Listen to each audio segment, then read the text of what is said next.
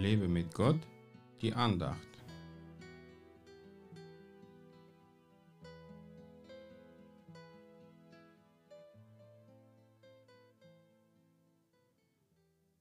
Sie verweilten nun lange Zeit und sprachen freimütig in dem Herrn, der dem Wort seiner Gnade Zeugnis gab, indem er Zeichen und Wunder geschehen ließ durch ihre Hände. Apostelgeschichte 14, Vers 3. So sah der Dienst der Apostel in Ikonion aus.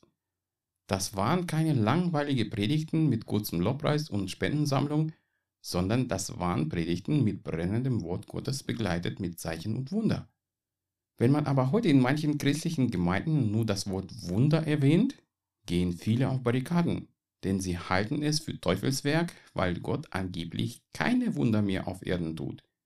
Eigentlich ist es krank, denn Gott ist derselbe wie damals und er hört nie auf, seine Werke zu tun. Und seine Werke sind eben Wunder.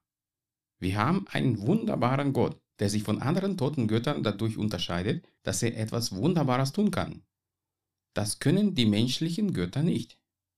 Er kann Kranken heilen, er kann übernatürlich beschützen und mit Gütern versorgen, er kann Umstände auf besondere Weise verändern.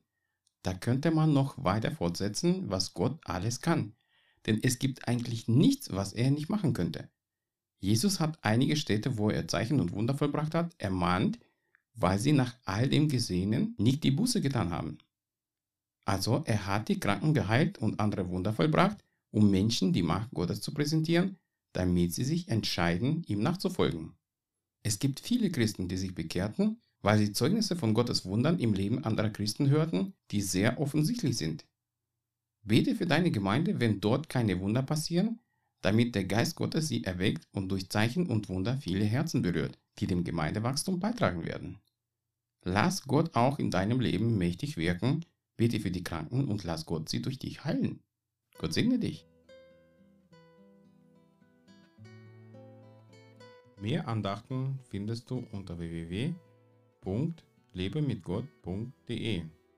Ich freue mich auf deinen Besuch.